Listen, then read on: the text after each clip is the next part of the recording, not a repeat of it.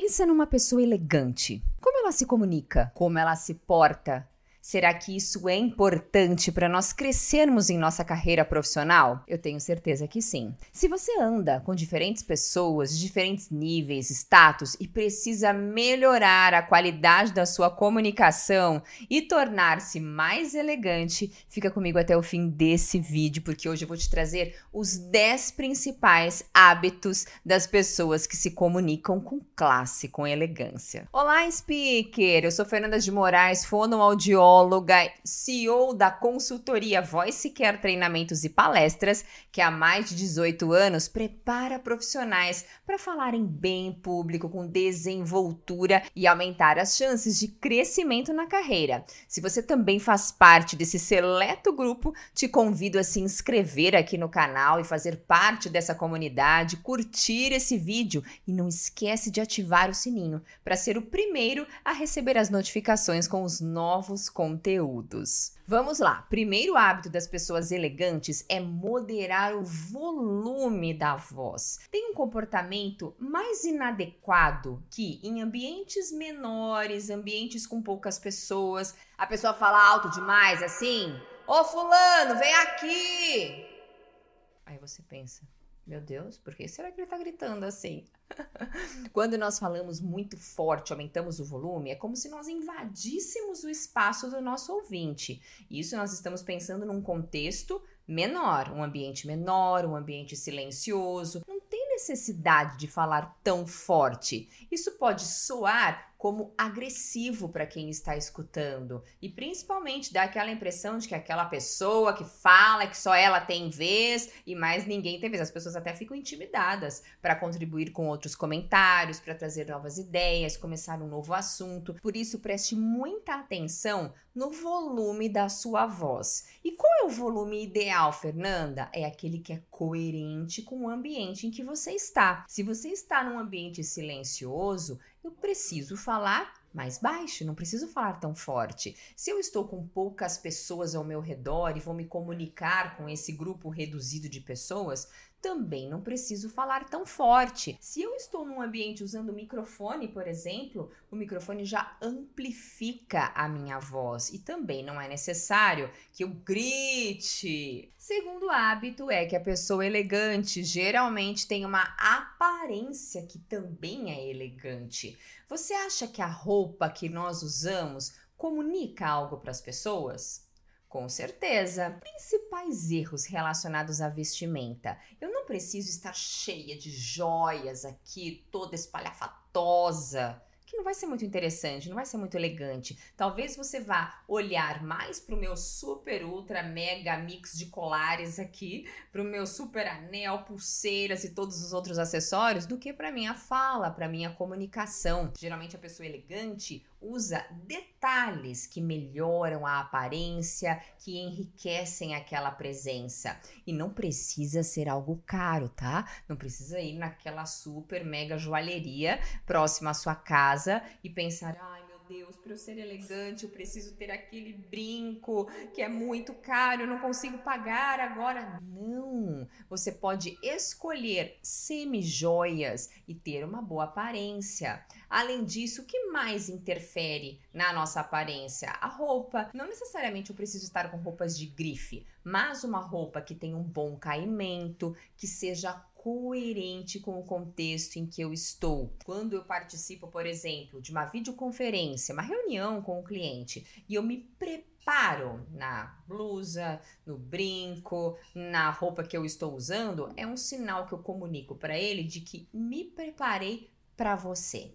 Estou aqui valorizando o nosso momento de reunião. Por isso que a escolha da roupa deve ser muito criteriosa, muito cuidadosa. Terceiro, as pessoas elegantes têm boas maneiras, etiqueta e respeitam os outros. Vamos imaginar um contexto em que você está num jantar com clientes ou com pessoas da sua equipe. Jantar é uma excelente oportunidade de acertar, de saber se portar. Como? Saber se portar à mesa. Até recomendo que você faça um curso de etiqueta à mesa. Já fiz dois E é sempre bom atualizar. Porque a gente vê aquele jogo de talheres, jogos de copos, taças e não sabe muito bem por onde começar, a gente fica inseguro numa situação como essas. Por isso é importante conhecer qual é o talher que eu devo iniciar, como eu devo segurar a taça, qual copo serve para qual bebida, para eu não ficar ali naquela insegurança e isso comprometer a minha elegância, a minha atitude naquele,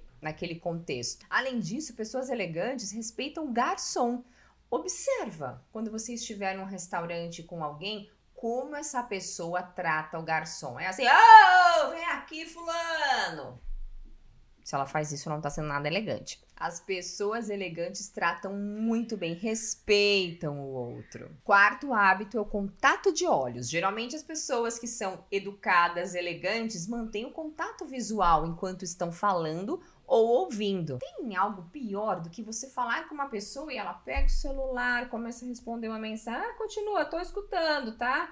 Que coisa inadequada, você não está dando atenção, não está valorizando. É muito importante quando você falar e quando você estiver escutando, direcionar olho no olho. Quinto, as pessoas elegantes lembram os nomes dos outros. Ai, não é muito ruim quando você está numa situação e a pessoa, por exemplo, eu sou a Fernanda e você começa a me chamar de Patrícia. E aí eu fico assim, tá, eu não sou Patrícia, né? Eu digo ou não digo que eu não sou a Patrícia pra ela?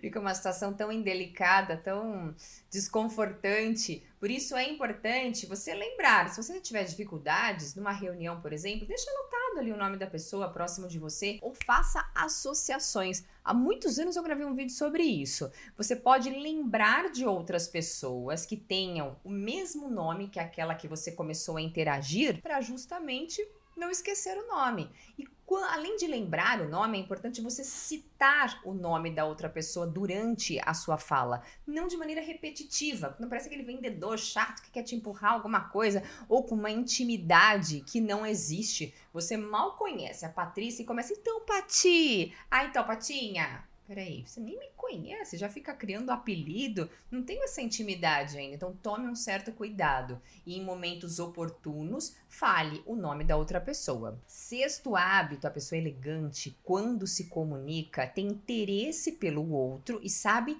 escutar.